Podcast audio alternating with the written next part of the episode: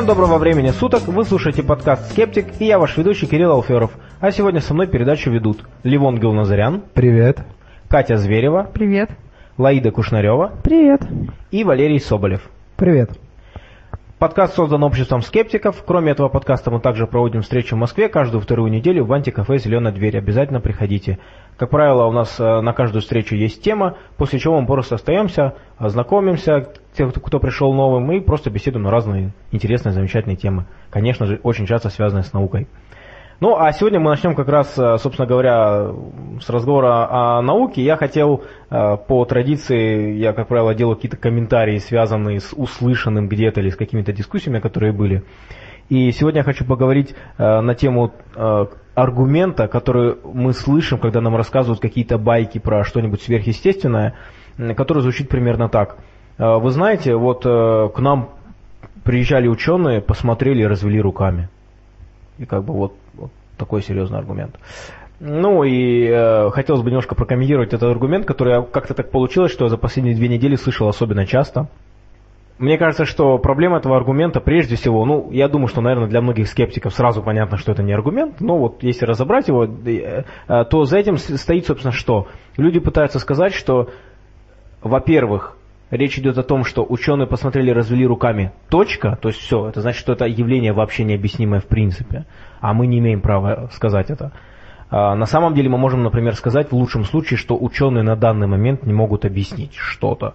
Вот. Это первый момент. А второй момент, что, конечно же, в таких историях на самом деле не всегда понятно, а, что за ученые, что значит посмотрели и что значит развели руками. То есть вообще ничего не понятно. Э, то есть э, одно дело, одно дело эксперимент в лаборатории, и когда там развели руками, Здесь результат научная публикация интересная. Вы знаете, мы провели эксперимент, пока нет объяснений. Классно. Это очень научный результат. Другое дело разговор на автобусной остановке, когда там а, а вы кем работаете? Биологом. А смотрите, какая у меня штука. Интересно. Ну, как бы потом говорят, ученые развели руками. Ну, то есть, э, от того, что конкретный ученый, не факт, что из этой области, которой ему что-то показывали, развел руками, это вообще ничего не значит. И это точно не значит, что это необъяснимо наукой. А может быть, они развели руками перед тем, как схватиться за голову, как Джеки Чан? Да, типа, что нам показали? У ученых разболелась голова, да? Не знаю, мне кажется, обычно, когда, вот если, например, когда ученые в лаборатории провели опыт и развели руками, имеется в виду, что ну, не получилось, типа, ну, не оправдалась наша идея. Мне кажется, ну, смысл такой вот этого выражения развели руками. А если в реальной жизни ученый видит какое-то явление, которое еще не описано, все же ученые жаждут открытия, они хотят найти что-то новое, стать гениями, получить Нобелевскую премию, и вот им тут дают шанс объяснить необъяснимое мне кажется, ни один нормальный ученый не откажется от возможности сделать великое открытие. А тут еще такой любопытный момент. Ученый может... Э, сегодня современный ученый, как правило, специалисты в очень узкой области. И человек может развести руками и сказать, а не моя область, как бы не знаю. А, то есть я вот, если бы я был ученым в какой-то области, а, я вот какое-то время занимался, например, ионосферой. Это была моя дипломная работа, я потом пошел в аспирантуру по этой тематике. Можно сказать, что это была моя узкая научная э, тема.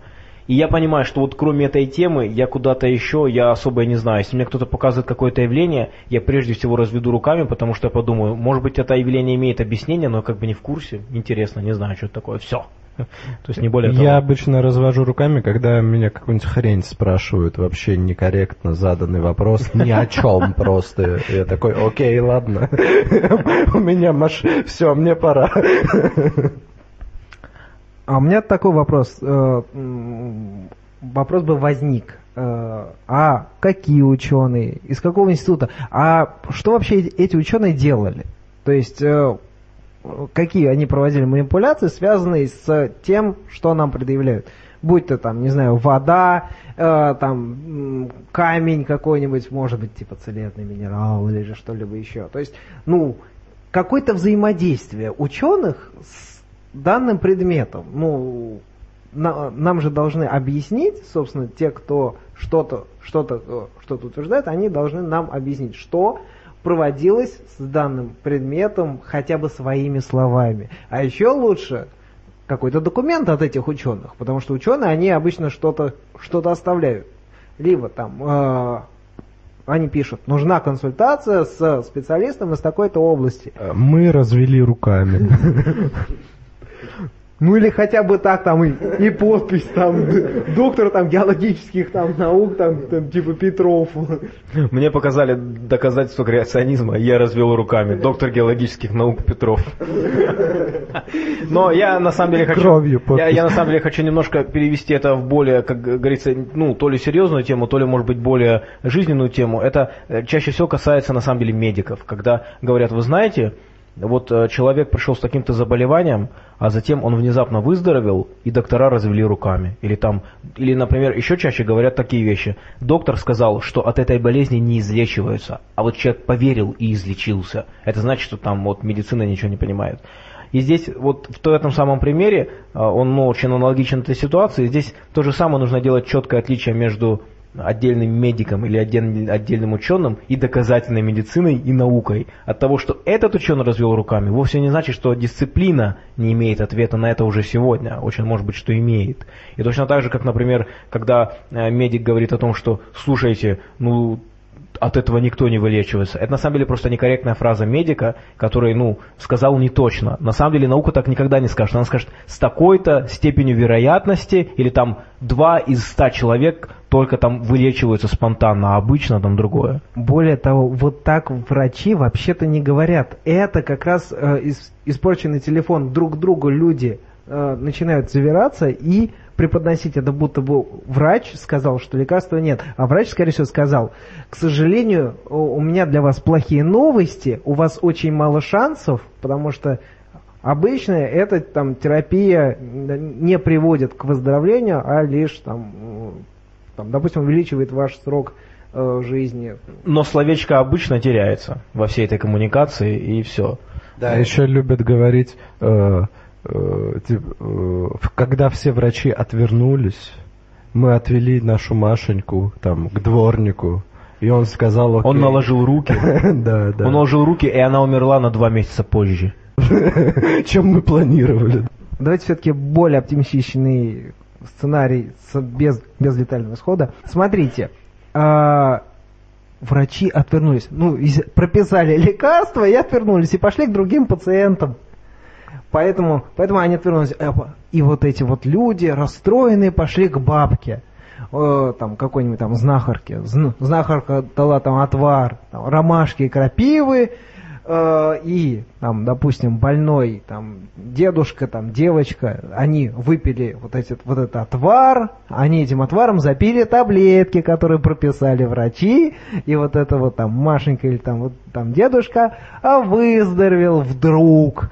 Ну, естественно, врачи типа там развели руками и сказали, ну круто, чего, ну, поздравляем, все, Таких историй много, когда говорят о том, что «а, вот мы сходили к бабке», а потом начинаешь выяснять поподробнее, и выясняется, не, ну к врачам мы ходили, там таблетки пили, но таблетки долго не помогали, а вот как только мы пошли к бабке, тут же все помогло. Вот, ну, такого рода истории. чтобы сказать, что медицина, ну, чтобы медики могли сказать, медицина бессильна, есть же разные там ответвления. Ну, например, у меня больное колено. Я могу пойти к травматологу, к хирургу, к ревматологу с этим коленом, к ортопеду. И, то есть я должна пройти всех, кого можно пройти, и только потом говорить, что ну, медицина бессильна, потому что я долго билась со своим больным коленом, и в итоге я не сразу нашла нужного врача. И на самом деле оказалось, что у меня больное не колено, а у меня плоскостопие, из-за этого болит колено. То есть просто для этого надо было время и, ну, много врачей посетить. Причем медицина бессильна сегодня. Вот, например, и еще потом, э, еще люди, людей, мне кажется, смущают такие вещи. Обратил внимание, а многие люди считают, что если нет лекарства, и вот это ключевое слово, значит болезнь неизлечима. Например, там говорят, ну от рака нет лекарства, как бы. Хотя, э, хотя рак, в общем-то, это болезнь, которая лечится, не говоря о том, что рак это настолько собирательный термин, что как бы на самом деле немножко некорректно так говорить, но в целом не- немногие люди знают о том, что от определенных типов рака, вообще говоря, даже есть высокие степени а, излечения, особенно на ранних стадиях, что как бы вообще говоря, от рака лечат. Но как бы, э, ну, эта информация не очень, не очень на поверхности, на поверхности только то, что это там самая страшная болезнь или еще что-то. И вот э, возникает поэтому такая медицина бессильна. А вы проверяли, вы как бы знаете, что есть такие лекарства? Ой, да нет, это никому не помогает, и все. От плоскостопия тоже нет лекарства. Давайте теперь плакать все и страдать, у кого он обнаружен. Медицина бессильна. От грыжи нет лекарства. От переломов нет лекарств, от порезов, царапин. Лекарства. Э, минуточку. То есть, э, э, например, обычно любят говорить о том, что против СПИДа нет лекарства. Минуточку. На сегодняшний день есть медикаменты, которые позволяют людям с вирусом иммунодефицита жить не то что на год-два, а на 30-40 лет дольше, чем без этого медик... вот этого Ну, медикамента. и вплоть, вот до того, этого что, вплоть до того, То что на сегодняшний день, если, если у человека не сильные побочные эффекты от медикаментов, он живет практически обычную жизнь. Там, по-моему, на, на, на несколько лет буквально меньше средняя продолжительность жизни. Ну, опять же, во- вот эти оценки, они их еще рано как бы подводить, потому что, потому что эти лекарства ввели-то несколько лет там, на- тому назад, ну, ну 5-7. То есть э, еще, еще как бы у нас, у нас реальной статистики нет. Но, однако, мы точно можем сказать, нам много лет увеличивается продолжительность жизни. А что это, как не лекарство? То есть, э, что, то, что такое лекарство? То есть, это, это какое-то вещество, комплекс, который либо снимает симптомы, или э, позволяет человеку откровенно жить дольше. Эффект есть? Есть. Заявленный эффект. Я как бы подчеркиваю. Есть, есть. Это лекарственное средство. Лекарство есть. Просто оно не такое, какое бы нам хотелось. Нам бы хотелось полное излечение. Ну что ж, а теперь мы переходим к замечательной тематике. Опять-таки, по традиции, мы очень часто начинаем подкаст с того, что рассказываем о каком-нибудь интересном опыте, где мы были, э, что мы видели, кого мы слушали. И мы, значит, решили сходить э, всей нашей группой, ну как, нас было четверо, э, Катя, Валера, Ливон и я, мы пошли на мероприятие, связанное с э, структурированной водой. Это мероприятие там э, было рекла- разрекламировано ВКонтакте, мы увидели эту ссылку, зашли на сайт и, значит, пришли. А Организация, которая проводит встречу, называется Центр, Центр экономии ресурсов. Центр экономии ресурсов. А, грубо говоря, это товарищи, которые говорят о а, вреде там, ну, это экологически направленное такое какое-то движение. Некоторые вещи, которые они говорили, ну, как бы, может быть, даже и вполне себе, там, типа, там, они против того, чтобы бездумно там люди выбрасывали какие-то там вещества, которые долго растворяются, там, что там, а, Пластик в Пластик, да, прежде всего, там, ну, как бы, ну, позиция, позиция, ничего, мне кажется, такого самого в этом плохого нет, но, как часто бывает с такими организациями, вокруг начинает накладываться очень много различных э, шарлатанских псевдонаучных представлений.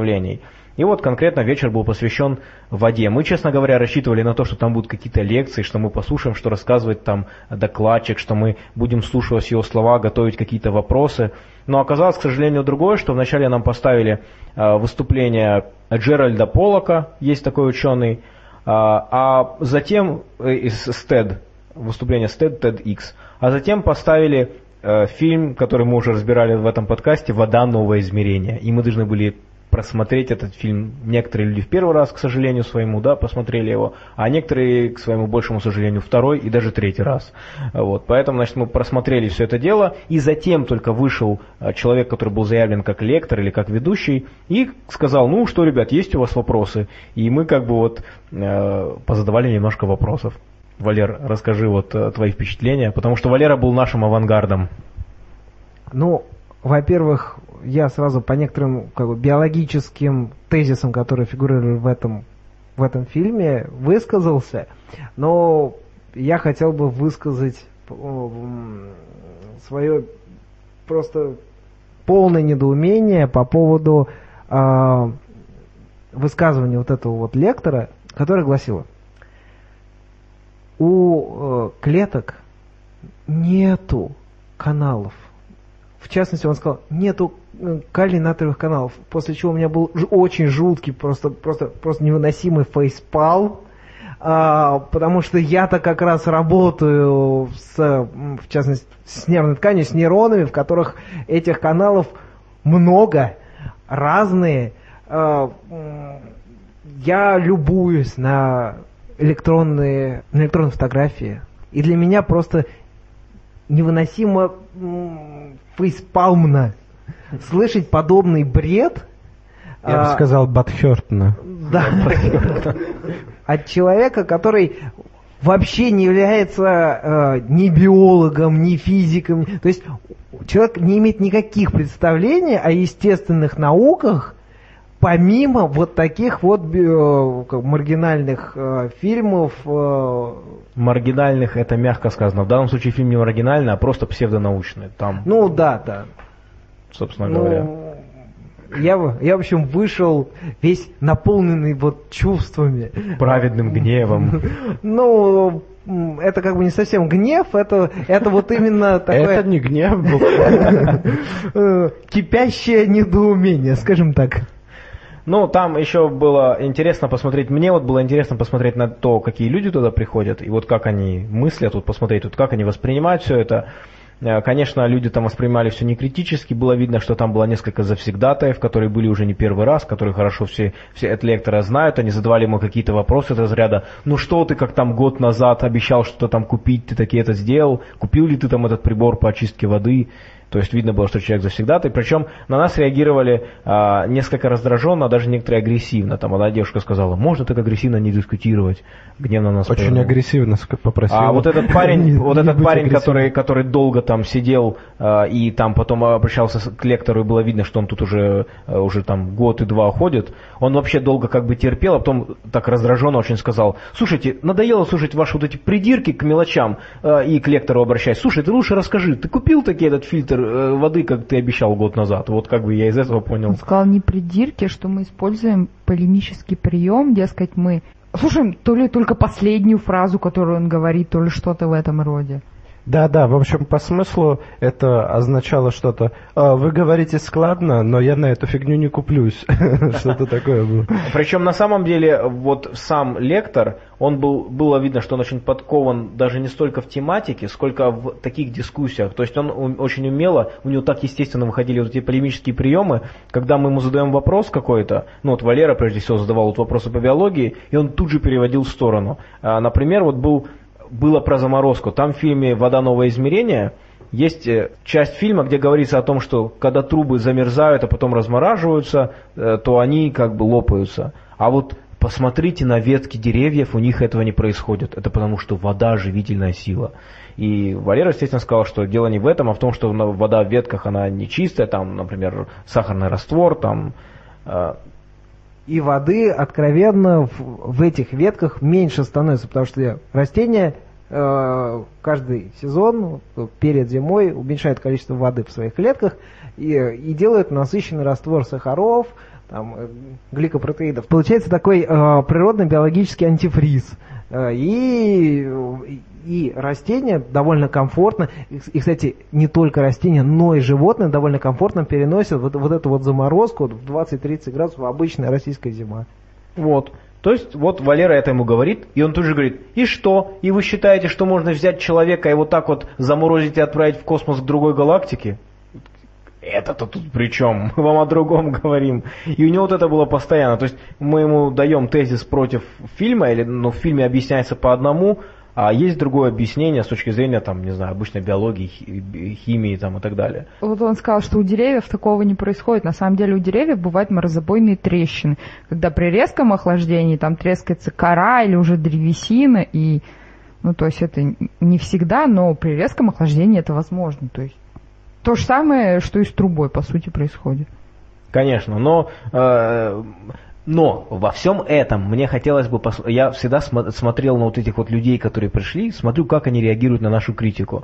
И там была замечательная такая пара, мама и дочка. И вот я, конечно, смотрел на дочку, и когда, ну, как бы немножко жалко смотреть, что ребенок с детства вот еру- такую ерунду, э, значит, э, такую ерунду смотрит, слушает все это. И мама сидела с блокнотиком и, значит, все это записывала. И разговаривая с лектором, она даже его поправляла по некоторым вещам, типа того, что он там упоминал о том, что некий деятель там предлагал э, пить большое количество воды для излечения любого количества болезней. Она сказала, нет, вообще-то он говорил еще и это. То есть, ну, видно, что такая женщина продвинутая, которая уже давно все эти альтернативные вещи знает. И вот я думаю, как вот они реагируют на эту критику. И вот мы только потом услышали какие-то агрессивные вещи, но вот эта женщина, которая с девочкой была, она ничего не говорила, просто смотрела, слушала. Я такой думаю, а вдруг, а вдруг, вдруг, вдруг, ей кажется убедительным то, что мы говорим. Э, Да, и еще, несмотря на его перескоки, в одном месте мне удалось чуть-чуть дожать, когда он начал про синтез водорода э, какую-то нести около, на, около чушь такую.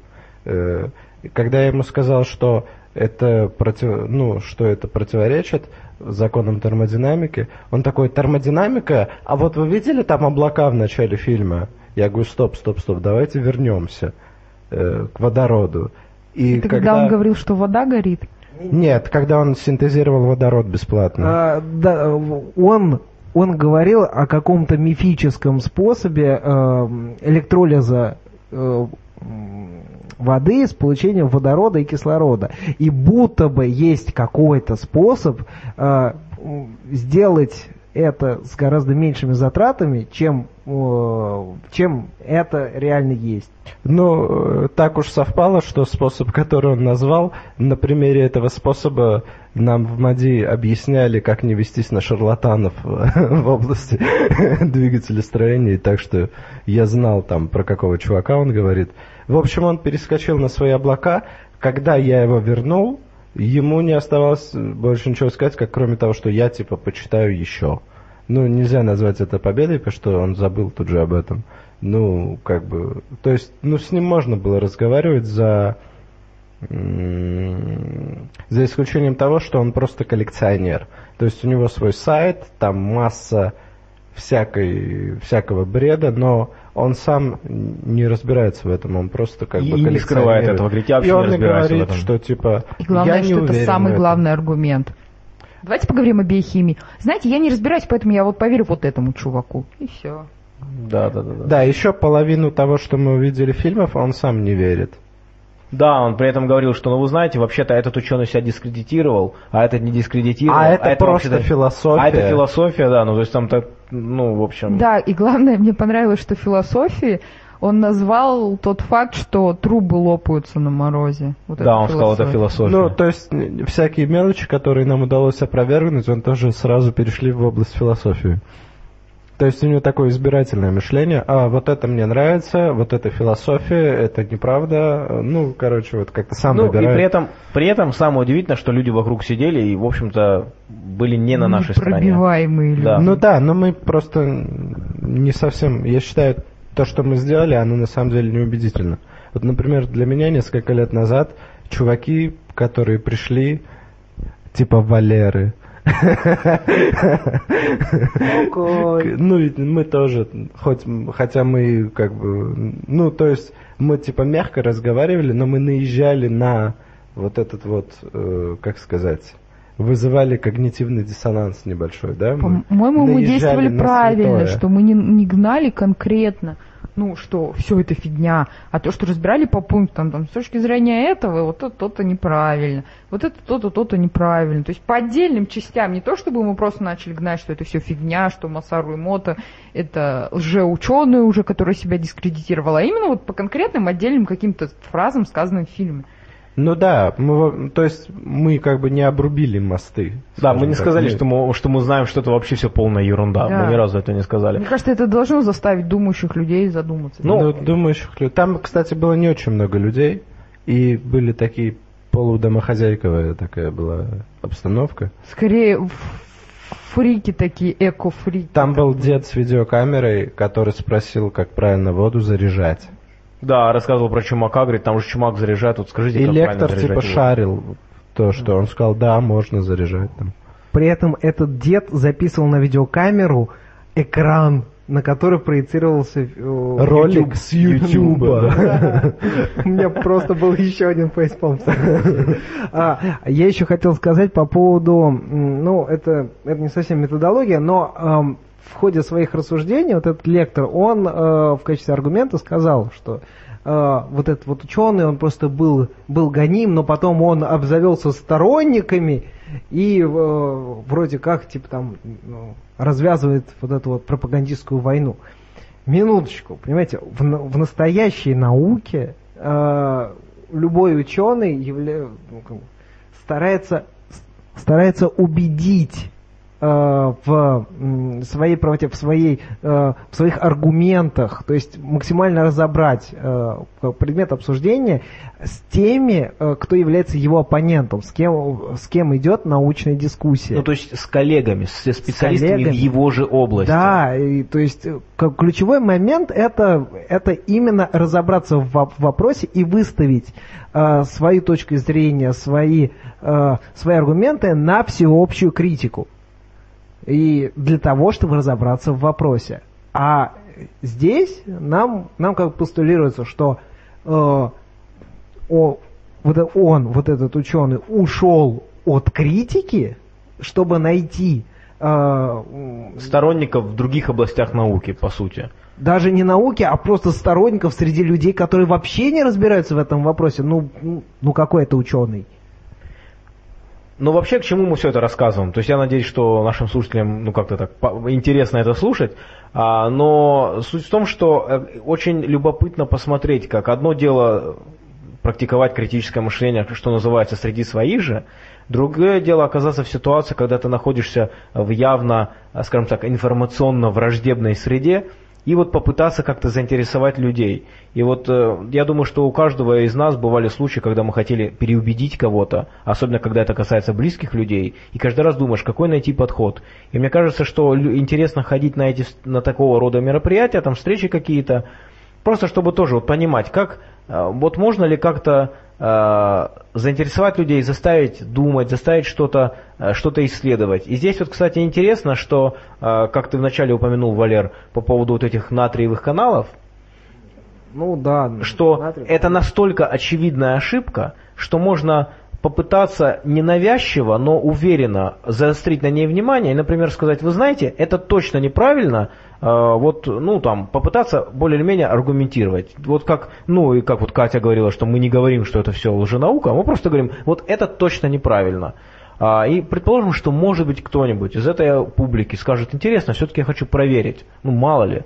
Вот он зайдет, проверит, и это, может быть, будет начало его первого сомнения. Потому что у каждого есть свой ключик какой-то один, который потом может запустить этот каскад, и, может быть, когда-нибудь придет к критическому. Мы не знаем. То есть мы там посидели, мы сейчас считаем, что, наверное, мы никого не убедили. А как знать? Вот, может быть, это для кого-то было либо начало, либо второй шаг, либо кто-то уже сомневался, а тут еще кто-то что-то сказал, они начинают искать, искать, искать. Еще можно понадеяться на то, что эти люди потом будут разговаривать со своими друзьями, которых не было. И представляете, нам приходили какие-то придурки, разговаривали про биохимию там и так далее. И какой-то еще человек, который, ну, просто мне показалось, что вот в этой аудитории они реально непробиваемы. И может их какой-то друг, который более адекватный, я не знаю, может, он задумается там об этом. То есть ему попытаются объяснить, что мы дураки, а он все-таки не Он знаю, подумает, найдет что-то что-то интересное они- в наших словах. Ну вот я согласен с Кириллом. Э, Я тоже считаю, что когда вот маленький, но очень конкретный аргумент находится, его нужно дожимать. А люди, они любят перескакивать и уходить от темы. Нужно всегда вернуться сказать, нет, чувак, э, насчет остального не знаю, но вот это вот, вот эта вот деталька здесь однозначно ты ошибся. Ну- Ну, это, это должно как-то влиять. Ну или, или не ты ошибся, чтобы, чтобы не вызывать Ну, у или- человека чувство психологической ошибки, говорить, это, это утверждение ошибочно. И все. Ну да, ну, Ну, как- главное, как-то что так. вот, как бы, чтобы у него осталось, что вот здесь неправильно. Я все-таки подумала, что я думаю, что мы в этом споре победили, потому что если подумать, что он перекидывал с темы на тему, он же сам задавал вектор нашего разговора, и получается, он начинает разговаривать там про натрий-калиевые каналы, и он начинает рассказывать, что их нет. Потом он понимает, что мы знаем, что они есть, у нас есть доказательства. Он говорит, «Э, давайте поговорим о чем-нибудь другом, давайте поговорим про облака. Начинаем говорить про облака, он понимает, что мы более компетентны в этой теме, чем он. И он думает, «Э, давайте лучше поговорим про синтез водорода. Он понимает, что, черт возьми, мы больше в теме, чем он. А вы еще помните вот этот момент, когда он спросил, а, а вы знаете про иммунитет? А, да-да-да-да. Я у него спросил, вам, вам краткую лекцию прочитать? Он сказал, не надо. А, о- он сразу переменился в лице а, и стал крайне аккуратно а, выдвигать некоторые тезисы, опять же спорный, но тем не менее он через слово говорил, ну я, я там, я там точно не знаю, но я вот предполагаю, и там, там то-то, то-то, то-то. Он максимально аккуратно подошел, как только он увидел, что сразу, сразу активизировались. Да, что когда он видел, что люди как минимум э, демонстрируют какие-то, ну, или заявляют какие-то знания, и он не стал. Я так думаю, что если бы ему сказали «А, нет, то он бы нам такое, наверное, рассказал. Надо было сказать нет. Нас.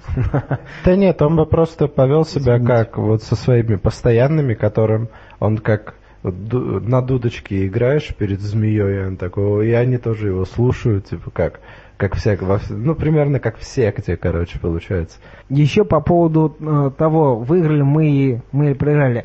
Мы по-любому выиграли э, с двух точек зрения. Во-первых, мы получили еще один опыт э, общения с, с подобными товарищами, э, как бы дискуссия от- публичная. Это первый момент. А второй момент, а, вот этот лектор, он попросил координаты, то есть как бы прилюдно, то есть при людях он попросил координаты для того, чтобы перене- продолжить э, нашу дискуссию уже в переписке. То есть он, э, ну, с одной стороны, он как бы показал, что он... ну, Что он открыт критике. да, отк- открыт критике, но, но с другой стороны, он, он, он показал, что Что-то в этом есть. Закрыт к публичной критике. Не, и он еще мог показать, что типа, ну вы знаете, что-то вы сказали интересное, давайте Да-да-да, продолжать да-да, общаться. то есть он как То есть это не пустое. Он, он мог сказать, типа, ой, да это вообще все полная ерунда, не слушайте их. как бы. Но я все равно считаю, что это проигрыш. Я, я, знаете, ребята, я Потому считаю, что, что некорректно не говорить дожали проигрыш-выигрыш. Проигрыш-выигрыш зависит от поставленных целей. И А с у нас точки- не было У нас, во-первых, особых целей не было. Во-вторых, если наша цель была переубедить кого-то там, я убежден, что мы ее не достигли даже близко. А, Я также видел, что лектор очень хорошо себя поставил, что он был готов к, таки- к той ситуации. Он не сильно э, э, как сказать, он быстро реагировал, так скажем, очень быстро реагировал, и, наверное, не было момента, когда мы его засмущали. А, Такие люди, как правило, очень готовы к таким вещам. У него много сомнительных утверждений, которые ясно, что многие люди будут реагировать спорно. Я думаю, он поднаторел в таких вещах. По-моему, мы его сильно смущали, просто он умеет не показывать. Он умеет не показывать, но я об этом и говорю. Он, он умеет не показывать. для а- зрителя а это он главное. выглядел Ну да. победителем. Да, как для зрителя он выглядел как раз хозяином положения. Эти ребята что-то говорят непонятно о чем, а он спокойно им отвечает, как бы совершенно не смущаясь. Поэтому, ну что, а я предлагаю наконец-то перейти к каким-нибудь замечательным научным новостям и из тьмы мракобесия э, поднять нас к высотам науки. Катя? Переход от одноклеточной к многоклеточной жизни является таким значительным этапом в истории развития жизни на Земле, и ученым всегда было интересно, как это могло вообще произойти, и хотелось увидеть это ну, вот здесь и сейчас.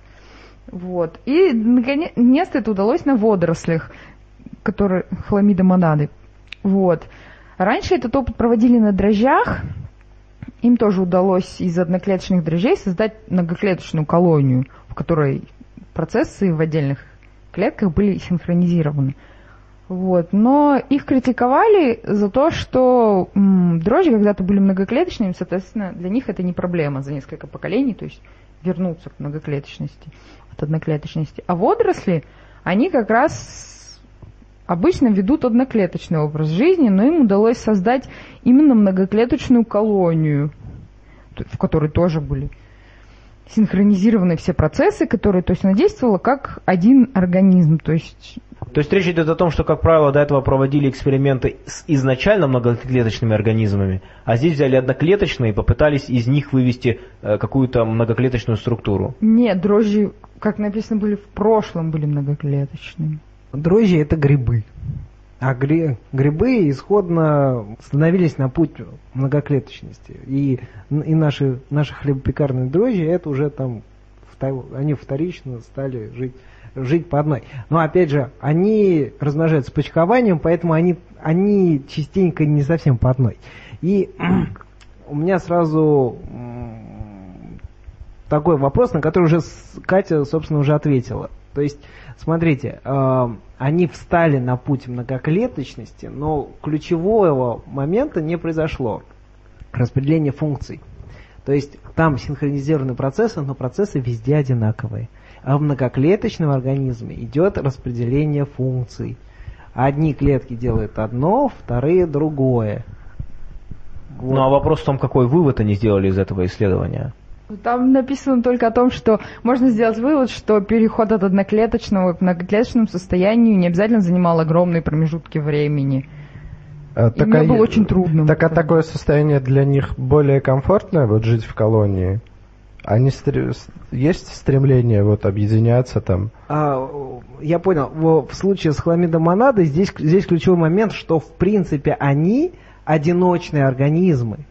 И э, то, что удалось получить из них как бы колонию устойчивую, это большой шаг э, вот именно в случае с, оди- с одиночными водорослями одноклеточными. И кроме всего прочего, это ведь может быть переходным моментом к затем э, к, раз- к различной функциональности. Ну, конечно. Валера, а у тебя какая новость? Э, ну, у меня две новости. Новость про малярию. Э, Существует несколько разных вариантов малярии. Э, Есть более, более тяжелая, например, тропическая, а, а есть э, более, более легкая. Там, называется она трехдневная. Ну, по, по количеству дней цикла как бы, маляри- малярийного плазмодия. Ну так вот, э, стать- статья посвящена такому интересному моменту, что трехдневный трехдне- трехдневная малярия, она стала приспосабливаться к тяжелым медикаментам, э, которые используют для лечения э, тропической малярии. То есть э, вот эта более, более легкая малярия приобретает устойчивость, то есть он- она эволюционирует путем естественного отбора и становится невосприимчивым э, к большей части лекарств, которые используются в частности в Африке. То есть мы потенциально в перспективе можем получить э, всплеск заболеваемости э, вот этой вот более легкой малярией э, в очень-очень недалеком будущем. Ну, да, как бы радует, что это более легкая версия малярии, но тем не менее весьма, весьма интересно, что скоро у нас, нас ожидает вот такой вот А как ты думаешь, а почему не происходит такой же ситуации с более тяжелой малярией? этот вопрос в статье затрагивается, просто вот эта легкая малярия, а, она часто развивается у человека а, на фоне тяжелой, то есть несколько плазмодиев в одном организме. И против тяжелой, так как исходное лекарство специализируется на тропической, оно, э, собственно, вылечивает тяжелую, а, видимо, каким-то образом легкая, она там еще какое-то время у человека продолжается, а так как не специфическое э, лечение, не, ну оно как бы специфическое, но под конкретный плазмодий. Вот, э, и э, они остаются жить и м, путем естественного отбора эволюционируют дальше. Иными словами, э, лекарство против более тяжелой формы малярии на самом деле не до конца уничтожает легкую малярию, и это позволяет ей развиваться дальше. Да, а, а легкая просто, просто прячется за ореолом тяжелой, который там человека... В тени ее славы. Да-да-да, ну, действительно хорошо, что хотя бы легкая. А малярийные комары правда малярийные? А, они носители, носители То малярийного есть они могут заражать? А, Да, Жесть. в их э, слюнных железах развивается плазмодий, который потом как переносится во время укуса человеку. А, Кстати, Валера, а ты мог бы коротко прокомментировать вообще вот эту тенденцию, например, ситуацию как с антибиотиками, когда а, бактерии или вирусы приспосабливаются к лекарствам, которые сегодня используются повсеместно, как бы насколько эта ситуация, по твоим сведениям, серьезная сегодня? То есть действительно уже говорят о том, что скоро наступит время, когда антибиотики, ну, как бы не будут действовать, и нам потребуются, например, бактериофаги. С одной стороны, да, э, вот эта вот тенденция постоянной гон- гонки вооружения с возбудителями, которая там вот с момента появления пенициллина, она, это все продолжается по, как по сей день. Все время, все более, более, более, более тяжелые э, антибиотики используются. С одной стороны, да, то есть постоянно идет, естественно, отбор и эволюционирующие э, возбудители, они, они продолжают нас мучить и так далее. Но от, была, была отмечена интересная тенденция, так как отбор перестает э, действовать по бывшим антибиотикам, они снова начинают быть чувствительны э, к, там, к, к, К пенициллину, к например. пенициллину, то есть там и к более простым простым антибиотиком. Понимаете, вот а, идет эволюция постоянно под действием естественного отбора вот к конкретному э, вот, фактору ну, здесь и сейчас. Те, которые были раньше, уже нет, уже все, перестают действовать. Вот, это, это первый момент. А второй момент, эм, химия это такая наука, что э, разнообразие антибиотиков и соединений, которые используются для лечения, как потенциально как бы безгранично. И я более чем уверен, что еще много-много-много разных лекарств перепробуют, и к тому времени, когда очень дорогие, ну, условно, очень дорогие, потому что в случае с, фармакологией медикамент на самом деле дов- довольно дешевый в производстве. Но ключевой момент это, это их разработка. Вот, э, уже будут они довольно э, чувствительны к самым, к самым простым или, или почти простым антибиотикам, которым там пользовались 30-40 лет назад. Ну, поскольку э, вообще, наверное, была бы оптимальная схема такая, поскольку простые ан- антибиотики, такие как пенициллин, например, имеют какие-то проблемы, например, они очень э, э, не противопоказаны людям, у которых аллергии всякие. Это такое довольно, довольно аллергическая штука, как это называется, А, аллерген, да, сильный. Да. А, т- если, если действительно можно очень долго развивать антибиотики, то в какой-то момент можно возвращаться просто к более сложным антибиотикам, ну, которые э, не вызывают там таких, таких побочных эффектов, и вот крутиться в этом кольце. Э, да, э, и я сразу отвечу на вопрос э, людей, которые наверняка хотят задать вопрос по поводу, а как же там вдруг выведется супер э, какой-то возбудитель, который бу- будет устойчив ко всему. Для того, чтобы быть устойчивым ко всему, нужно иметь такое количество ферментов, э, что просто это уже будет принципиально другой э, организм и будет иметь уже другие э, чувствительные э, моменты и уязвимости, под которые мы, мы, мы придумаем что-нибудь еще новое. Ну и нужно не забывать про бактериофаги, что даже Да, если да, нет да. антибиотиков, есть другие средства, э, в частности, организмы, которые поедают бактерии. Ну, да, так, бактериофаги, вирусы, вирусы бактерий. То есть, э, понимаете, у нас, у нас целый, целый набор вооружений, э, а учитывая, что э, будущая медицина, она будет бу- более частной, появятся методы экспресс-анализа, мы уже будем знать конкретный возбудитель у конкретного человека, и мы уже вот в этом огроменном арсенале сможем подобрать лечение именно под его возбудитель. В общем, неуязвимая инфекция нам не грозит точно. она может быть неуязвимой какой-то промежуток времени. Э, И учитывая э, состояние современной науки, этот промежуток будет очень-очень небольшой. Так, например, вот, вот эти вот пандемии, которым так пугали, там, птичий грипп и так далее, несколько месяцев, и все, вот она, вакцина, пожалуйста. То есть э, вопрос, вопрос, как правило, в, в деньгах. То есть, а учитывая, что мы, что Ну, мы, я бы сказал правильно, в ресурсах, так ну скажем, да, в ресурсах. в ресурсах, ну в частности. в Ну, я, я предлагаю просто на этой оптимистичной ноте перейти ко второй новости. Спасибо. Ам, Вторая новость по поводу э, артрита. Публикация в Science э, посвящена тому, что ученые в очередной раз убедились в том, что э, аутоиммунные реакции, в частности, связаны с микрофлорой человека. До этого были, были свидетельства причин э, аллергии э, в микрофлоре человека, в ее там объединенности и, и в составе.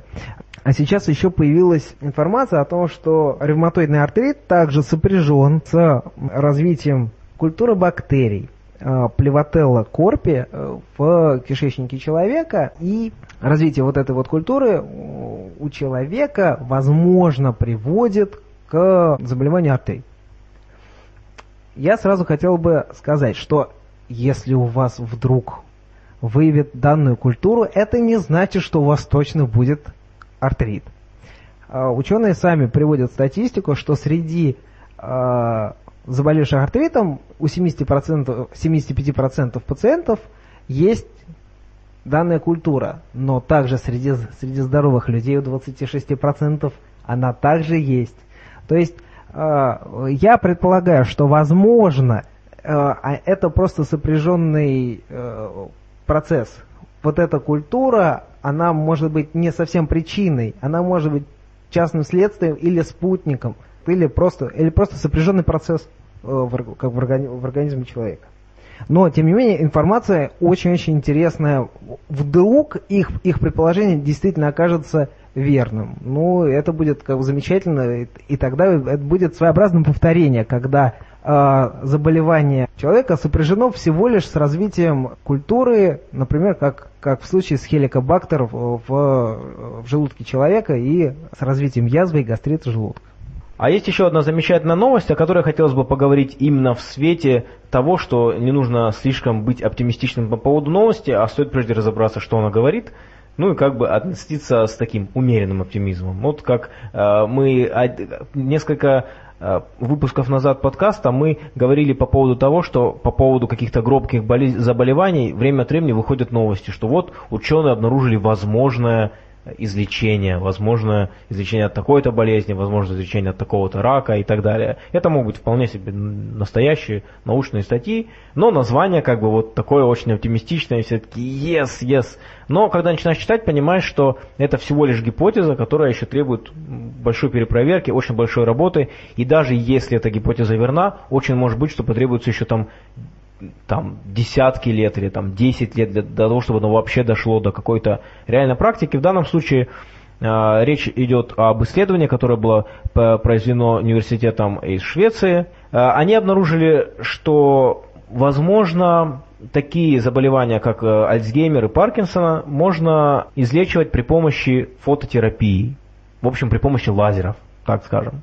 То есть они напечатали это в журнале Nature Photonics, что можно различать агрегации белков. Одна из гипотез говорит, что это может быть одна из причин заболеваний. То есть это тоже гипотеза, что они являются причинами заболеваний. Не гипотеза является только корреляция наличия агрегации белков у больных. Так вот, они могут отделять агрегации вот этих белков от правильно функционирующих белков в организме при помощи мультифотонового какой-то лазерной техники, технологии. Здесь в данной статье не раскрывается глубинно, что, что из себя представляет эта технология, но есть ссылка на статью, мы обязательно в подкасте, в описании подкаста дадим ссылку, можно будет почитать. Что говорят сами ученые? Что до этого никто не говорил по поводу использования только света для того, чтобы лечить эти заболевания, что уже такая фраза, что как бы надо же, скажем так, сенсационно звучащая и что это совершенно новый подход, и они считают, что это может быть прорывом в исследовании таких, ну, излечения таких заболеваний, как Альцгеймера, Паркинсона и других подобных заболеваний. И что они обнаружили совершенно новый метод для того, чтобы искать вот эти агрегации белков, используя только лазерный свет. Вот это фактически перевод цитаты ученого, который участвовал в исследованиях. Ну, в принципе, ну ничего такая новость. Ну, просто смотрите, тут чрезмерно оптимистично подходят э, к этому методу, потому что, смотрите, накопление амилоида, там, любой там, конформации, они там есть разные альфа, там, бета, э, это спутник э, вот этой вот патологии, то есть в нейронах накапливаются вот эти агрегаты белков. И совсем не факт, что это является причиной заболевания. Это может быть всего лишь следствием. Более того, скорее всего, это как раз и есть следствие. И, по-видимому, наверное, эта работа проведена на культуре, потому что тяжело себе представить, чтобы они лазером светили там, сквозь кору, там, к конкретному там, нейрону в глубине. А потому а мы знаем, что нейроны находятся там, в, в ниже лежащих слоев, потому что слоев в коре у млекопитающих, в частности, у человека 6-7. Никто не, никто не будет светить как бы, через весь мозг, ну, просто потому что этот, этот луч не, не дойдет, ребят. То есть, э, смотрите, я ни в коей мере как бы, не умоляю возможной как бы, пользы данного метода в, в дальнейших как бы, исследованиях, но опять же исследования они будут проводить на культурах. А то, что э, те исследования, которые проводятся на культурах, не всегда имеют выход на реальную клинику, на реальный мозг. Мы до этого говорили по поводу трансляционной медицины, То есть именно той области исследований, когда фундаментальные какие-то знания, фундаментальные методы затем нужно перенести на живого пациента, как говорится. То есть, а как реально эту технику будут применять в больнице, в условиях, когда есть больной пациент, и нужно каким-то образом при помощи лазера определить именно ту ткань, которая является э, ну, больной, нездоровой тканью, и воздействовать именно на нее. Потому что этот метод, э, в чем, в чем его, как говорится, фишка? В том, что сегодня вот эти агрегации белков, они уничтожаются при помощи химикатов, да, при помощи лекарств, которые при этом э, поражают и здоровые ткани. И поэтому такое лечение, оно имеет массу очень нежелательных побочных эффектов, очень тяжелых. А здесь получается, что смотрите, у нас есть метод, благодаря которому мы можем определять вот этот, этот, эта агрегация белка, которую нужно уничтожить. Отлично. А значит, мы можем воздействовать только на нее. И тут же возникает вопрос, вот, что а, да-да-да-да-да, а как это будет в реальной жизни? И у нас есть примеры, когда э, отлично, например, лекарство, которое в условиях лаборатории замечательно справляется с болезнью, но вот не задача. Вообще не знаем, как доставить, собственно говоря, к заболеванию туда, на что нужно воздействовать, воздействовать этим лекарством. И это иногда бывает довольно серьезной проблемой. Доставить лекарство, доставить воздействие до нужного участка организма. Так что вот этот оптимизм, всегда его нужно сдабривать вот этой вот практичностью, трансляционной медициной. Ну а я сейчас хочу перейти к очень любопытной теме, которая меня э, в каком-то смысле позабавила, хотя, конечно, ну если так вдуматься, на самом деле, конечно, ничего забавного в этом нет, но это прекрасный пример того, э, как сильно отличается функционирование науки сегодня и как она функционировала раньше. И я хочу рассказать сегодня вам про драпетоманию. А, значит, драпетомания – это психиатрический диагноз, который был э, придуман и предложен в 1851 году американским врачом Сэмюэлом Картрайтом. И этот диагноз был придуман для объяснения имевшейся у черных рабов тенденции к побегам из рабства. Представляете, да? Он объяснял побеги рабов навязчивым стремлением к свободе. Любой раб, пытавшийся бежать более двух раз, считался умалишенным. Вот. То есть фактически это такой вот э, пример псевдонаучного расизма. Мне понравилось, что про причины написано, что это неправильное обращение. И под неправильным обращением имеется в виду не только чрезмерная, там, например, жестокость в обращении с рабами, но и тот вариант, когда хозяин считает их равными себе и относится к ним хорошо, видимо. Тогда тоже может проявиться болезнь. И, видимо, как раз А, в этом... Если хозяин относится к ним как равным, то у него тоже психическое заболевание, да? Хозяина. Почему-то- Да, у хозяина. Почему-то такой вывод не делался. Но так или иначе, видимо, в этом же ключе предлагалось лечение, и самой эффективной лечебной процедурой э, считалась порка. Они, по-моему, все лечили у рабов поркой. А у хозяев была а, как, дробятофилия. А, И, кстати, ребят, на самом деле эта болезнь также лечилась хирургическим путем. А, То есть предписывалась ампутация пальцев ног. И как бы раб тогда не мог. Не мог убежать? Видимо, да. А Они именно, думали, что он не хотел. именно поэтому в Америке сейчас существует такое движение, что э, чернокожие бойкотируют лекарства для негров. Они говорят, нет, дайте нам белое лекарство, хватит с нас. Нас уже лечили поркой и ампутацией пальцев, белых таблетками. А мне это напомнило анекдот про э, чувака, который исследовал, с- э, как, короче, слух у насекомых действует. И он поймал таракана и начал отрывать у него ноги. Ну, потому что он предполагал, что, возможно, таракан слышит ногами и решил подтвердить свою гипотезу. Отрывал одну ногу, сказал таракану, беги. Таракан побежал. Отрывал вторую ногу, сказал, беги. Таракан побежал. И чем больше ног он отрывал, тем хуже бежал таракан. И чувак понял, да он ведь стал хуже слышать. И когда он оторвал последнюю ногу и сказал таракану, беги, таракан повел себя так, как будто бы он не услышал его. Он так и продолжил оставаться на месте. И сколько бы исследователь не упрашивал, не угрожал, И не- даже кричал. Как бы он громко не кричал на насекомое, оно не бежало.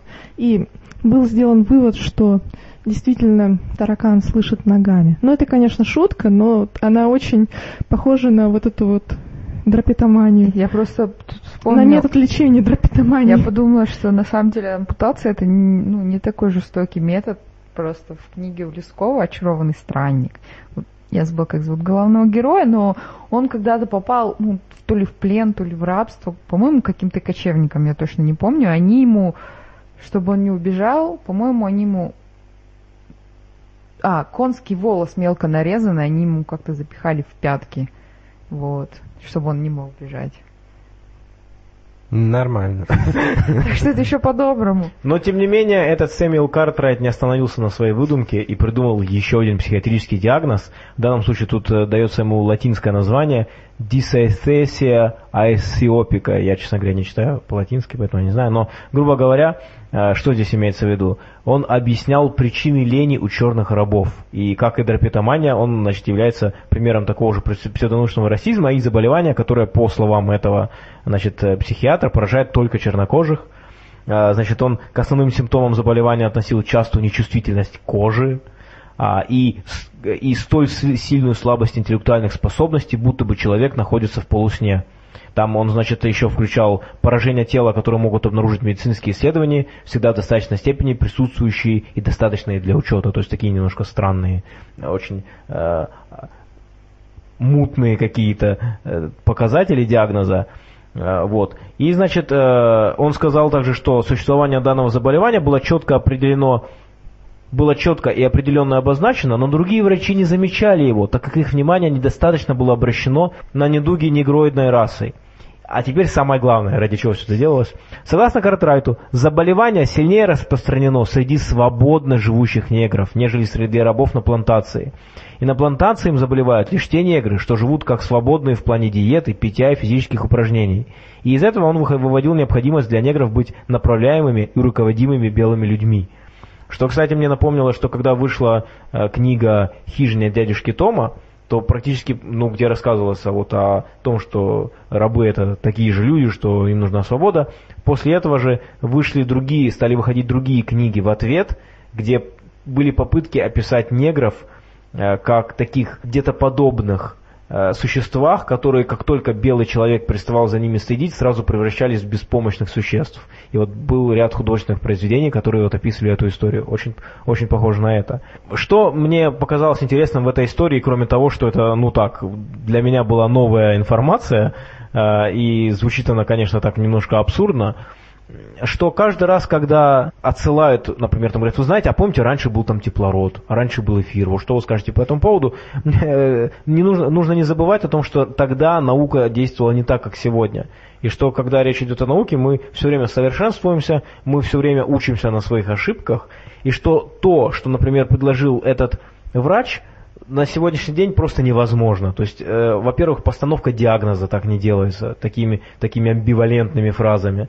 Э, и, кроме всего прочего, сам диагноз и вот само заболевание, оно не имеет никаких доказательств, никаких экспериментов контролируемых там наверняка не было. Я говорю наверняка, я не проверял, но просто из того, что, из того, что написано, мне просто даже трудно представить, какой эксперимент можно было бы поставить. Э, Когда, исходя из таких диагнозов, это из разряда того, что навели порчу.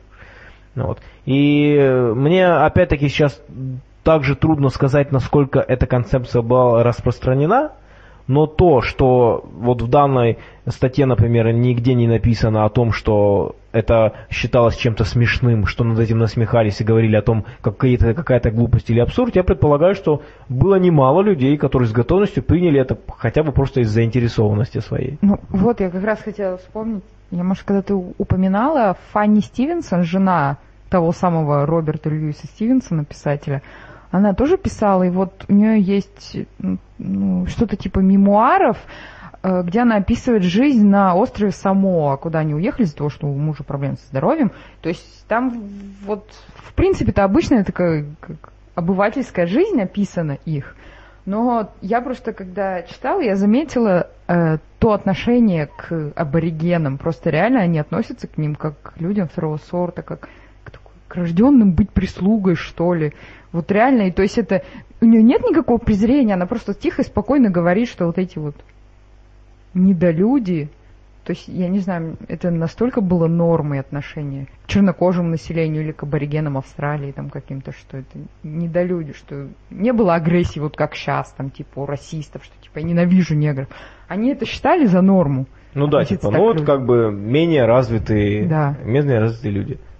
А мы разве не так к гастарбайтерам относимся сейчас? Но мы не считаем же их... э, мы их считаем менее образованными, кто-то считает, но никто не считает их, что Господь сделал их прислугой Да. или что-нибудь такое. А тогда именно такие были взгляды, что вот мы поставлены сюда руководить ими, прям вот. Даже, даже, Длань, всё даже такое. когда говорят там, знаете, про быдло, э, то под этим подразумеваются все-таки не какие-то там недолюди, а просто люди, у которых низкая, образова... низкая культура, мало образования, и как бы никто, я вот когда, если употребляю этот термин, хотя я не очень его люблю, но если я его употребляю, то именно в этом смысле, не в смысле, что люди хуже как материал, а в смысле, что просто у них низкий культурный фон. Как-то так. Ну, некоторые как люди, они считают, что быдло это диагноз и все, этот человек безнадежен. Такой снобизм, он присутствует, особенно среди интеллектуалов иногда. Ну да, но там не имеется в виду, что они рождены. Не, может быть, кто-то имеет в виду, но это только говорит о том, что эти люди заблуждаются сегодня это точно так же. единицы, это не... А при том, что вот эти вот Фанни Стивенсон, она образованная женщина, ну, интеллигентная. Ну да, то есть что Катя хочет сказать, что раньше это была тенденция, э, грубо говоря, это было что-то, что было... Это норма. Да, это было общим знанием, все это знали. Как бы, ну да, естественно. Ну, что можно сказать? Наверное, для этого требовалось, для того, чтобы опровергнуть это, требовалось критическое мышление. Даже да, тогда. вот, кстати, к слову сказать, поговорим о русском народе. Я читала Гончарова, фрегат Паллада, и еще воспоминания от Истасевича Коцебу. Его, конечно, зовут так странно, по- потому что он откуда-то там с запада, но он русский, знаете, русский подданный. И вот, когда читаешь, они совершали путешествия по Южной Америке, потом вот где Индонезия, Австралия, Новая Зеландия. И у вот русских путешественников у них иное отношение к этим людям. Вот реально, они просто описывают прикольно, ну, какие-то другие чуваки. Они вот так вот интересно живут, у них есть такие крутые штуки. Нет никакого абсолютно снобизма, ничего такого нет. Ну, я думаю, Это что это ис- исходит из естественных исторических условий. И сложилось каким-то образом, и я думаю, что и историки, и исследователи, которые этим занимаются, могут дать более четкий ответ, как это произошло и почему. Но наверняка, что в стране, где сложилось рабство, по какой-то причине, будь это психологическая попытка оправдать, либо в какой-то момент уже просто реальное понимание, что вот, или э, ну, они считали действительно уже так искренне, что так и есть, но оно сложилось. Просто Российская империя никогда не была колониальной страной, в отличие Ну от да. Америки, там, от Испании и так далее. Мы Просто всегда... я из этого бы я из этого бы ни в коем случае не делал выводов, не делал бы выводов, что типа это значит, что мы прям принципиально лучше. Просто у нас так Ну сложились куда? исторические Какой условия. культурный феномен, я не знаю. А как же колонизация Сибири и Дальнего Ну, Востока? там шла кол- колонизация, не то чтобы их делали рабами, с ними шли в договор, им там, грубо говоря, строили города, больницы, им что-то давали, а не так, что их просто собирали их всех в кучу и отправляли на плантации, что они становились все прислугой. Ну да, я понимаю, это просто было замечание. И еще у нас Я такой хотел- момент, что у нас мало там было коренного населения, оно практически малую значимость имело. Я хотел еще, я хотел еще дополнить, что э, мы не можем прям так уж, э, ну, мы не можем понять человека, который уже родился рабовладельцем. Если бы нам, э, как бы с детства мы видели рабов и считали бы их своей собственностью, мы бы выросли с пониманием, что да, это они отличаются от нас, они типа как вещи. Ну почему? Ты же И- в детстве можешь общаться с людьми и видеть, Ну, что а они с рабами- такие же, как ты. Нет, они черные. Почему? Все равно в Штатах находились люди, которые говорили, что негры это такие же люди. Откуда же это зародилось движение? Ну, ребята, я думаю, это очень были. похоже на то, что э, некоторый человек родился, например, с верой в Бога и считает, что Бог существует. Кто-то от этого уходит, кто-то нет. Ребята, а я вас м, попрошу обратить внимание, это 19 век. Никакой генетики. Ребят, ничего. То есть у вас общество, наполненное стереотипами, которые в принципе логичны. У вас есть опыт общения с белыми людьми, с европейцами, там, французы, немцы, там, испанцы, ну и русские, там, в конце концов.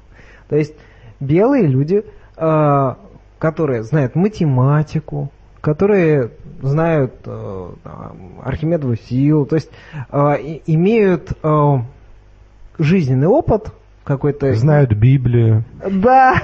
Вот это зло. да, Короче, более образованные. Ну хорошо, опять вернемся к России, колонизации Сибири. Когда Подождите, мы а берем негры не знали монголоидную расу, А кто бы их научил? которые жили Это в юртах, дело. чумах, были кочевниками много веков, их почему-то не принимали за второй сорт. Тут вопрос реально Ну, воспитания и культуры. они Ну, являются. мне кажется, что здесь и что Валера, что Валера хочет сказать, что э, негров не было такого образования, соответственно, они, грубо говоря, выглядели более глупыми. Смотрите, ребят, берем, берем Соединенные Штаты Америки. Преимущественно иммигранты из э, западных европейских стран, правильно? Сформировали американскую нацию. Правильно, правильно. А у них опыт общения с белыми людьми, преимущественно люди образованные, культурные, ну, в их понимании. Культурные, это сильно сказано, А, на самом деле.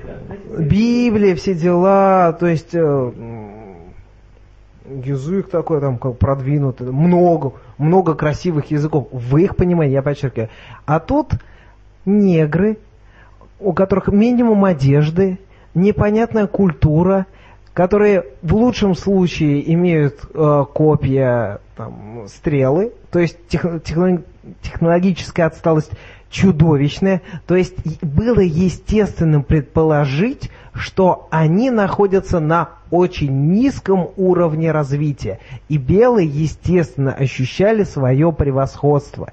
Это сейчас мы с вами знаем что с точки зрения современной науки, с точки зрения науки и нашего опыта э, об- культурного обмена, мы знаем, между неграми, белыми, азиатами нету разницы. Мы все один единственный вид. Ну что ж, а теперь мы переходим к другой теме, она тоже немножко дискуссионная, это тема пользы религии. Меня заинтересовала очень статья Ричарда Докинза «Какая польза от религии?», а, потому что эта тема для нас всех очень интересная. Сразу отмечу, что он подходит к этой теме с позиции биолога-эволюциониста, то есть он в первую очередь пытается э, в статье задаться вопросом, какая польза от религии для выживания как бы человека. Вот почему естественный отбор поощрял каким-то образом тех людей, которые склонны к религиозности. Ведь э, религия необычайно распространена, несмотря на то, что она необычайно трудозатратна. И, кстати, вот говоря о, о традиционных религиях, вот если вы начнете их изучать, как-то погружаться в них, то вы увидите, сколько там разных догм, как там продумано хорошо богословие, как все религиозные обряды продуманы. Там каждая деталь символична, каждая деталь что-то обозначает. То есть вот люди столько, такое огромное количество фактически ненужных вещей придумывали, и вот почему вот это все возникло. Ведь э, в природе все заточено чисто на обеспечение выживания вида. И вот если бы там кошечки, собачки вдруг э, начали вместо того, чтобы стремиться к еде, размножению и всему, что нужно для выживания как вида, если бы они начали совершать кучу бесполезных действий, то они бы с точки зрения естественного отбора бы в основном погибали, не оставляя потомства. То есть а у их соперников по- появилось бы огромное преимущество. И вот поэтому очень удивительным кажется распространение религии, которая сложная, труднозатратная и даже мешала развитию науки в какой-то степени в прошлом. И сейчас иногда тоже мешает. Сначала Докинс рассматривает в статье- э, в своей статье такие аргументы, как уменьшение стресса или эффект плацебо. То есть, ну да, возможно, религиозные люди, они более стрессоустойчивы, потому что они верят, что Бог поможет. А, Ну, понятно, что религия э, частично дает какой-то комфорт психологический. С другой стороны, здесь такой момент, что в некоторых случаях религия, наоборот, увеличивает стресс. То есть, с другой стороны, человек может бояться бесов, он может бояться наказания за грехи. И по своему опыту скажу, что религия очень сильно чувство вины обостряет. То есть э, она в чем-то уменьшает стресс, а в чем-то увеличивает. То есть это спорный аргумент. А Другой аргумент того, как могла образоваться религия, дает теория группового отбора. а она говорит о том, что религиозные группы были более сплочены, чем нерелигиозные там, в какие-то времена. И за счет этого они имели преимущество перед несплоченными группами.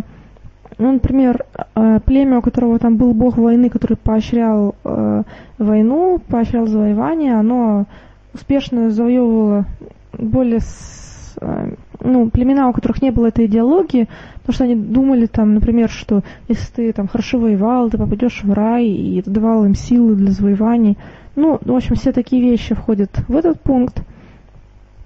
Но к нему Докинс тоже относится несколько скептически. То есть в конце статьи он приводит следующую гипотезу по поводу образования религии, по поводу того, зачем она нужна, и он приходит э, к выводу, что, возможно, склонность к религиозности изначально была чем-то другим. Она вызвана какой-то особенностью психологии и мышления, которая как раз сама и имела значение для выживания.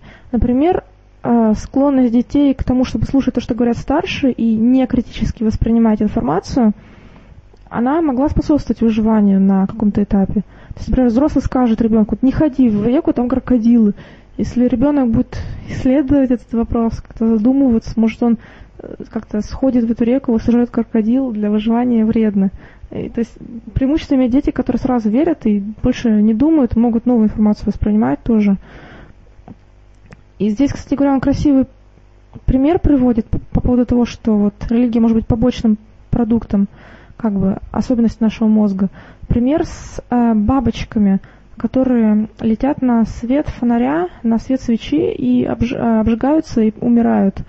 А мы могли бы, глядя на это, задаваться вопросом, почему бабочки, они склонны к самосожжению, к какому-то э, к самоубийству, в чем, как в процессе эволюции это могло, могло развиться, эта способность. Но на самом деле они летят э, к свече не потому, что они хотят уничтож... самоуничтожиться, а потому что в процессе эволюции сформировалась у них такая система навигации, что они летят под фиксированным углом к направлению светового луча. Если луч находится Э, очень-очень далеко, например, там огни городов, луна, звезды, то бабочка просто летит по прямой, по своим делам. А если это точечный источник света, то она начинает по спирали, сохраняя вот этот угол к лучам света, двигаться, и в итоге она попадает в этот источник и э, трагически заканчивает свое существование. Вот. Вот мне очень понравилась эта аналогия, как бы, и он ей подкрепляет свой довод к тому, что религия это побочный продукт особенности мозга к некритическому восприятию информации, которые и позволяют ему успешно заражаться ментальными вирусами, не только религией, многими другими. И я бы хотела также спросить своих коллег э, их мнение по, по поводу данной статьи, по поводу данного вывода и того, имеет ли религия какую-то ощутимую пользу или только вред. Как, как вот ну, я могу сказать, что я особой пользы не, не вижу от религии, но я могу, так сказать, предположение сделать, не вполне обоснованное, что к моменту появления религии мы уже достаточно сильно отличались э, от э, других приматов. У нас уже были там, что-то было уже, да, там одежда, какие-то инст... ну, орудия труда. Может Ору... быть... Орудия были, были задолго до, до, до предполагаемого Да, да, уже были какие-то нормы. Разделение ну, труда наверняка разделение уже было. труда, скорее всего, было. Э, я хочу сказать, что если бы религия, например, возникла на уровне шимпанзе, то она бы приводила к гибели. Но так как человек был как бы уже на ступеньку выше, он мог себе позволить вот эту ошибку и Э, из-за того, что мы как бы вышли из... Ну, мы тогда еще не вышли из пищевой цепи. Мы, у нас тогда не была такая жизнь, как сейчас, когда неважно, ты можешь быть религиозным человеком, и, естественно, отбор на тебя не действует. Тогда он действовал, как бы, но он действовал в меньшей степени, чем на как бы других животных. Ну, то есть другое животное не могло себе это позволить, мне кажется. ну, вымирание маловероятно на уровне шимпанзе, потому что в, в одном случае, если группа как бы погибает, ее место, место занимает другая группа, в которой Нерелигиозная. Э, менее развит данный признак. Да, и в конце концов он бы нивелировался. А, да, или там остался на каком-то уровне. Ну, мне кажется, более-менее то же самое, оно, собственно, у нас э, и получилось. А, опять же, по поводу нашего принципиального отличия по сравнению с другими видами.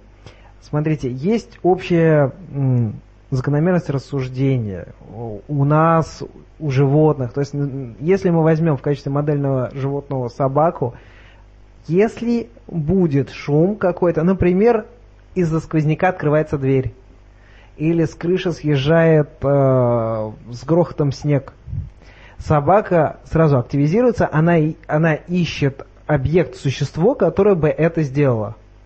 То есть э, поиск вот этого как действующего лица.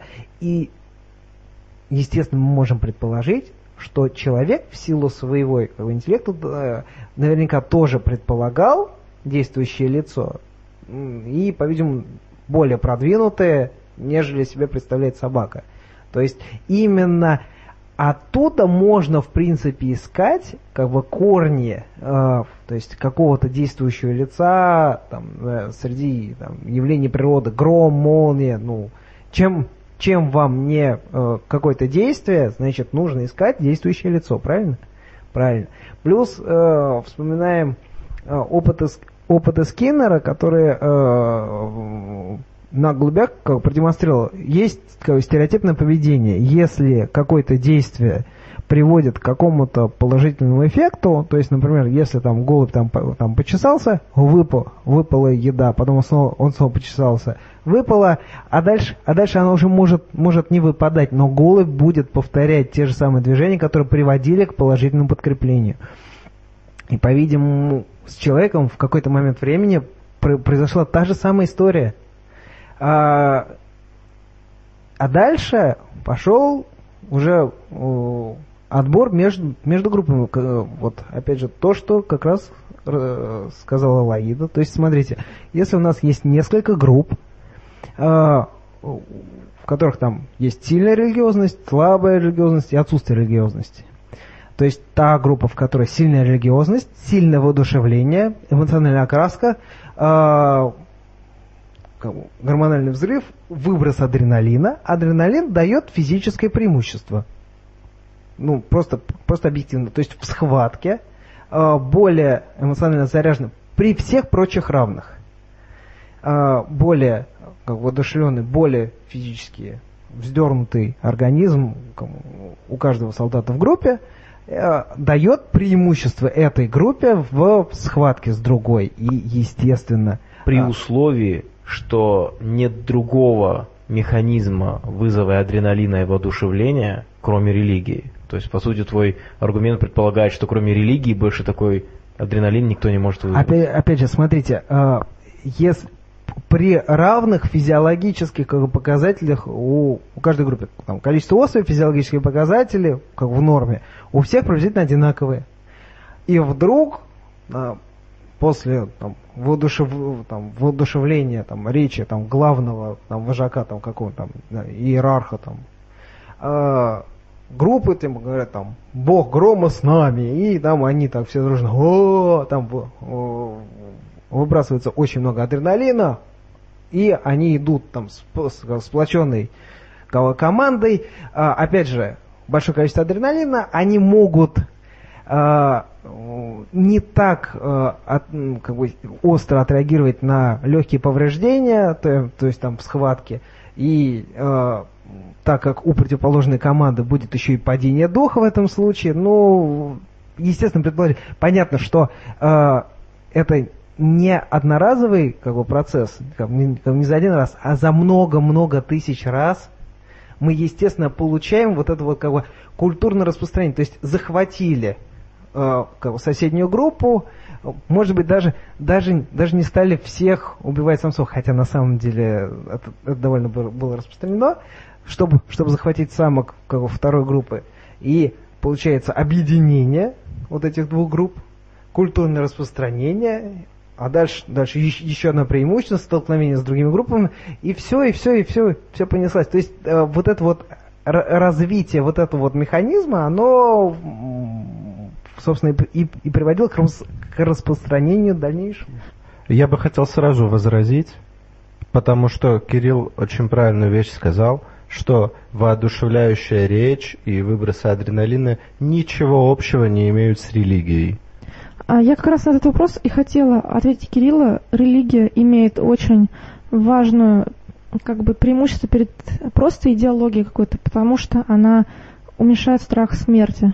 То есть человек религиозный, он думает, что я попаду в рай с девственницами, бухлом, э, компьютерными играми. Ой, что-то я уже слишком зашла Ну далеко. вот, да, как раз, например, насчет ад- адреналина и религии. Э, викинги же считали, что проиграть, ой, умереть нужно только в бою.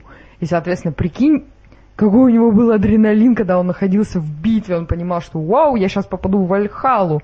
А, и реально ничего, ни женщины, ни вино, вот в реальной Так он бы мог тогда поддаться, такого нет. понимаешь? Нет, это не то, нужно именно, ну, в смысле, Да, нужно по- погибнуть да, в борьбе. Конечно, борьбе. Не, ну это аргумент, это аргумент, безусловно. А плюс Но- у них еще были берсерки. То есть, типа, какое-то такое сверхсостояние, ну, получается, религиозное, когда человек впадал в какое-то мега-бешенство и просто всех рвал благодаря этому. А я бы хотел все-таки немножко возразить Докинсу. Я на самом деле согласен с Валерой по поводу того, что религии, корни религии все-таки не, не обязательно в отсутствии критического мышления, потому что Докинс делает предположение, что корни религии – это чисто некритическое мышление. И поэтому он делает гипотезу, выдвигает гипотезу, что это родители, там, дети служатся родителей. Ну да, он и пишет, что это не какой-то общепризнанный факт всеми учеными, а это его гипотеза. Да, но я к тому, что я не, не соглашусь с Докинсом, что э, причина религии или что ее проявление исключительно в отсутствии критического мышления и доверия авторитету. С моей точки зрения это вторично. Абсолютно верно. Это механизм рас- распространения внутри группы. То есть, как только мем э, вот в группе устоялся, он дальше будет в ней культивироваться и передаваться потомству. А создание мема обусловлено как раз свойством мозга искать за, все, за любым действием какое-то живое существо. И мне кажется, что здесь как раз зарождение вот этого религиозного самосознания, ну если религию рассматривать уже как, скажем так, как очень институциализированное суеверие, вот так вот, да, а, то вначале появлялись все-таки все вот эти мистические суеверия, там, суеверие, оно же проще, чем религия. Типа что-то произошло, связали, вот как голуби Скиннера. Это суеверие, это ж не религия, но это зарождение религии. То есть я вот э, Докинс выпуска ответил, что, ну вот, в принципе, я не до конца согласен с его признаками религии. Это первое. А второе, по поводу пользы религии, я еще к тому же сказал бы следующее, что кроме того, что сказал Валера по поводу адреналина и что вы все сказали по поводу страха смерти, с чем я согласен, очень хороший аргумент, что уменьшает страх смерти и дает много преимуществ в бою. А, Кроме всего прочего, религия сама по себе бесспорно объединяет людей. Здесь очень важно подчеркнуть, что религия не единственный способ объединять людей, и с моей точки зрения далеко не лучший. Э, С моей точки зрения религия имеет некий предел объединения, дальше которого она начинает очень жестко разъединять. Но тем не менее, она эту функцию выполнять может, и поскольку для э, социального животного, каким является человек, объединение в группы это очень важно, то в каком-то смысле для выживания совершенно все равно, вокруг чего группа объединяется. Важен результат. Она объединилась в большой, в большой, так сказать, организм социальный, и это могло быть полезным. Поэтому религия реально могла даже нести какую-то функцию, э, в том числе и социальную. Поэтому, может быть, как-то так. Ну, в нас заложено желание создать группу изначально. Ну, я все же считаю, что есть большая разница, вокруг чего ты объединяешься. То есть объединяться вокруг совершенно ложных целей, это все-таки может быть не так эффективно, как объединяться вокруг чего-то настоящего. Может быть, но если тогда других опций не было, а, например, вот была религия, а науки вообще не было, да, и каких-то других опций объединения было меньше, то важно, что религия свою, э, свою роль сыграла в какой-то Ну, исторический момент. была опция, типа, объединиться и все самки твои. Ну, Ливон, это тебя от страха смерти не избавляет. Если ты не веришь, что после смерти есть самки, Ну, то блин, все равно это спорно. Да, адреналин, конечно, но Не, ну это спорно. Что, Это вот, спорно. э, вот мы и спорим. прозвучала такая речь, что типа из-за того, что викинги считали вот, э, что вот рай, все фигня, что они, они были более эффективными воинами. Да не факт. Может, они не были эффективнее от этого. Может, да, они не боялись, да, у них не было страха умереть в бою. Но а были ли пофиг, они- выиграем мы или нет, убейте меня. Ну да, типа, но они не хотели победы коллектива, они хотели просто проявить храбрость. Это не совсем то. Нет, подождите. э, Ответом на это может быть просто совокупность ис- исторических фактов. То есть скандинавские э, викинги, собственно, они наводили ужас на всю Северную Европу. То есть они были признанными авторитетами. Ну, шорох можно... Просто я опять же говорю, что одно дело наводить шорох, другое дело, что вот два чувака, один идеологизирован, другой религиозен. Он Ну, что, идеологизирован? прикинь. Он хуже воюет, что ли? Нет, ты прикинь, викинги, у них не было своих производств, этого земледелия, у них ничего не было своего. Они просто, когда им надо, приплывали в Европу, набирали и уезжали к себе тусить. Ну, так много кто делал. Нет, мало кто делал. У всех были свое что-то, хозяйство, производство. А этим вот они какое-то время вот существовали так, что исключительно разбой. И все. И все было у них эффективно и круто. Кочевники, типа. Смотрите, а более южные народы это были земледельцы, потому что была, была земля, которая приносила, э, приносила нормальные всходы. А у, у викингов, у этих скандинавов, у них, у них были объединенные почвы, они, они практически ничего не могли выращивать, зато научились хорошо воевать. И они стали захватывать, занимались мародерством. Еще я хотел э, обратить ва- э, ваше внимание на интересный факт. Смотрите, э, вот любят акцентировать внимание на том, что там религиозный человек там подвержен там, гибели, там, там, в пылу там, своей там, ослеп- ослепленности там, религии. Э, почему же религия распространяется? Помните, религия распространяется в группе. Религия это феномен группы, то есть культурный феномен. И когда мы жертвуем всего лишь одним там, или там, десятью особями там, из ста, или там, тысячи э, из там, двух тысяч особей, да, удар по группе, но в то же время, если группа остается и продолжает свое существование, значит, э,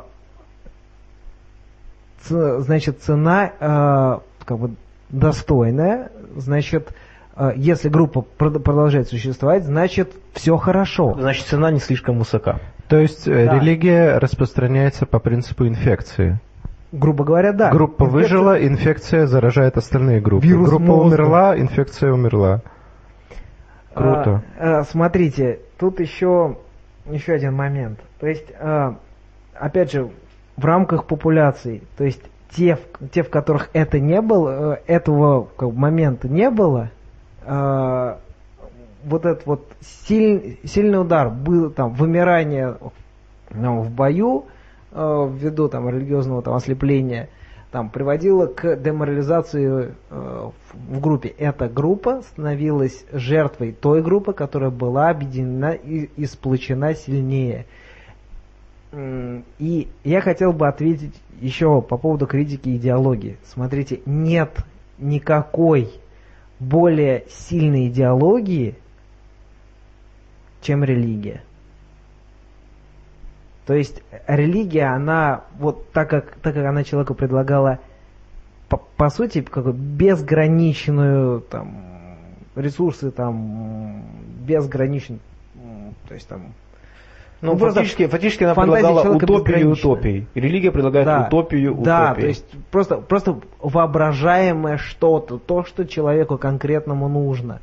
Нету никаких ограничений. Естественно, она в идеологическом э, плане проиграет любой другой э, э, идеологии, э, которая предложит что-то реальное. Выиграет любую идеологию. Я хотел бы, я, я думаю, что уже нужно завершить эту дискуссию. Смысле, да. Окей? Выиграть. Я хочу- а, окей.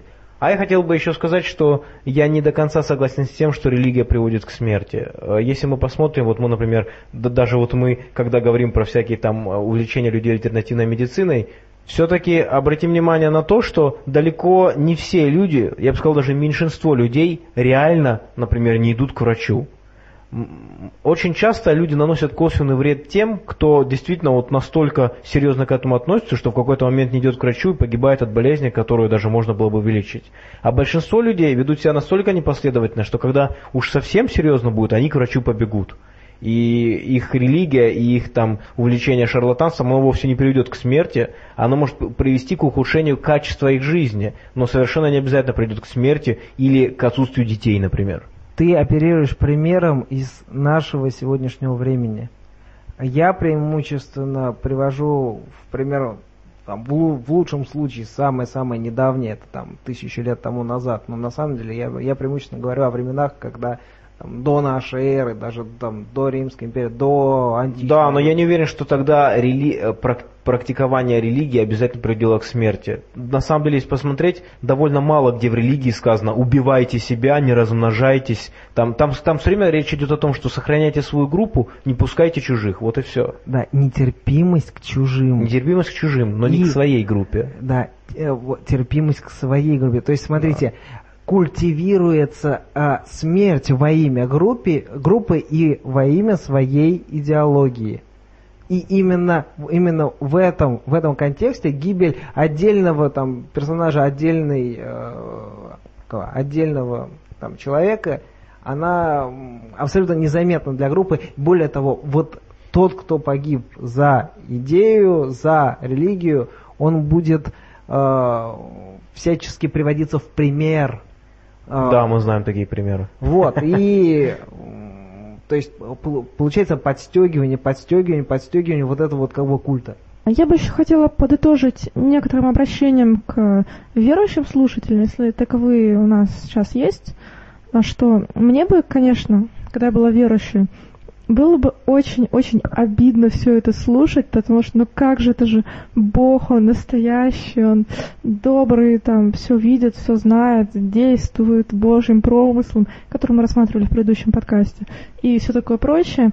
А вот вы все это сводите к каким-то там рациональным соображениям, то есть вы рассуждаете о религии, даже как-то не допуская для себя возможности, что она может быть действительно истина, что-то действительно вот что-то несущее в себе такое божественное зерно. Но в принципе, мы вынуждены так рассуждать, потому что действительно недостаточно оснований верить в истинность какой-либо из существующих религий. И вообще возможность э, того, что они могут быть в принципе истинными. Поэтому э, я бы хотела обратиться и сказать, что что это не следует воспринимать как что-то обидное, а это действительно что-то вот, что является как чем-то, к чему нужно прислушаться, потому что сам тот факт, что относиться к религии как к феномену, вот именно такого психологического порядка, который появился в результате эволюции, либо как побочный продукт, либо, как вот мы говорили, как эффект, какие-то он свои имел положительные. Вот сам факт, что и можно рассматривать в таком ключе, он уже как бы говорит как аргумент в пользу атеизма или агностицизма. Ну, И- должен наводить на мысли, как минимум. Да, должен быть на мысли. Я бы посоветовала вам не обижаться, отнесись к этому внимательно. А если будут какие-то возражения, можете, конечно, писать их в комментариях. Ну что ж, а теперь мы переходим к нашей рубрике «Тайное знание». В прошлый раз мы ставили этот отрывок. Значит, что такое зомбирование? Это подмена естественных знаний землян, данных человеку от родителей и природой, на ложные, научные и прочие-прочие политические программы. Итак, этим деятелем был Рыбников Юрий Степанович, и назвал его правильно Никита Одиноков. Если кто-нибудь из вас видел на YouTube ролики с Рыбниковым, то, собственно говоря, вы наверняка уже знаете, кто это. Ну а для тех, кто не знает, расскажем. Он э, рассказывает, у него очень похоже с э, многими людьми, которые придерживаются там типа славяне, близость к природе и прочие вещи. Вот у него с многими такими людьми много похожих черт. Но тем не менее у него специализация это математика. И он рассказывает следующее. Я вот сейчас зачитаю э, с сайта, что он говорит. Значит, итак, Рыбников пишет. Многие из нас задумывались, а почему в школе мы заучивали таблицу умножения, не проверяя ее правильность, и не находили ответа? Вот мне интересно, друзья, из присутствующих кто-нибудь задавался этим вопросом? Что Я это? не задумывался. Истина с таблицы умножения вытекает из, с- из э, аксиоматики, которую мы вводим на натуральных числах и на целых числах. Мы её сами придумали ассоциативности, коммутативности. Вот на самом деле Рыбников придерживается другой точки зрения. Он пишет дальше. У большинства учащихся этот вопрос не стоял. Нас с пеленок приучали жить на веру, и вот к чему это привело. Дважды три равно шесть, или дважды три равно два плюс два плюс два равно шесть. Хотя в математическом справочнике и в советском энциклопедическом словаре действие умножения записывается как а умножить на b равно, и дальше в скобочках а умножить на а умножить на а умножить на а b раз. То есть он считает, что... Может быть, сложить, а не умножить? Ну вот он пишет так, и пишет дальше. Логично, и по правилам математики следовало записать дважды 3 равно 2 умножить на 2 умножить на 2 равно 8. Трудно поверить, но преподаватели, учители математики не могли ответить, почему имеет место двойное толкование и различные результаты действия дважды 3. Вот пример. Дважды 0 равно 0, а два самолета умножаем на 0 равно 2 самолета. Два самолета умножаем на 3, получаем 8. Самолетов или в виде цифр 2 самолета умножить на 3 равно 8 самолетов. Гладиолус. Страшно, страшно подумать, пишет он дальше. Именно математики вместо убедительных расчетов и доказательств оперируют догмами дважды 3 равно 6. Это истина. Слушайте, у у меня такое ощущение, что он путает э, умножение двух натуральных чисел и степени, нет? Да, да, да, да, да. На самом деле, я вот зачитал этот э, абзац, он постоянно говорит об этом. На самом деле, все, что он делает, это он, по сути, переопределяет действия. Он говорит о том, что поскольку, поскольку, как ты правильно, Лейди сказала, речь идет просто о том, что мы принимаем какие-то действия, означающими что-то, то есть это просто определение. Э, Можно условно сказать, условно сказать, что это произвольное определение. То есть, ну, мы решили записывать так. Дважды три означает, что мы берем либо два три раза, либо три два раза. Вот мы так определили. А он, по сути, говорит, это ложь, на самом деле должно быть так. При этом, почему должно быть так, совершенно не ясно. И от того, что он просто переопределил действие умножения, ничего не поменялось. Но у него еще тезис того, что математика дает э, такое определение, а физика якобы использует его определение. И вот он говорит о том, что математика и физика не сходятся, и от нас все это скрывают. Ну и, конечно же, у него есть э, всякие э, теории заговора, что там наука это идеология, вас облапошивают, нужно быть ближе к природе и прочие-прочие вещи. А, В общем, такой дедуля. А, Вообще, я, конечно, удивляюсь тому, как э, расплодилось этих дедуль всяких. Причем, знаете, за этим стоит такое, как бы, вы знаете, вы должны уважать старших. Мудрость Да, старческую. мудрость. Когда смотришь на него, ясно, что человек верит в то, что говорит. В каком-то смысле мне даже не интересно, почему он решил этим заниматься, там, какие у него мотивации. Но суть в том, что он много выступает на вот каких-то таких лекциях, на всех этих конференциях, которые посвящены подобным тематикам. Ну, в общем, как говорится, знаете врага в лицо, вот есть а, такой человек, который, как говорится, открывает людям глаза. И все это идет на таком вот уровне, что вот представляете, вот такой заговор, вот смотрите, какая элементарная вещь. И, кстати, иногда было интересно смотреть, когда он на видео, люди говорили из зала, так, секундочку, так а в чем ошибка конкретно? И он снова все это повторяет одно и то же. Иногда бывает видно, что люди не понимают, как бы, в чем проблема вообще. Но вот, но тем не менее он об этом с таким жаром рассказывает. Ну что ж, а вот вам следующее тайное знание. Поскольку предполагается, что эти существа переходные от обезьян, значит, вот должно быть что-то такое обезьяне в образе, значит, такое быть. Присылайте ответы в комментарии ВКонтакте, комментарии YouTube и Russian Podcasting. Кто первый ответит, мы снова обязательно объявим.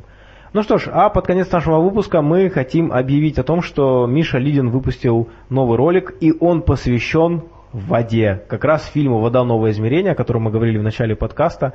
Так что обязательно посмотрите, мы сами с удовольствием посмотрим. А, Что ж, спасибо большое за внимание. У нас сегодня было много интересных дискуссионных э, тем. Надеюсь, что вам понравилось. До следующей встречи. Подписывайтесь на наш канал. До свидания. Пейте водичку, не болейте. Особенно болезнь Альцгеймера. До новых встреч. Всем пока.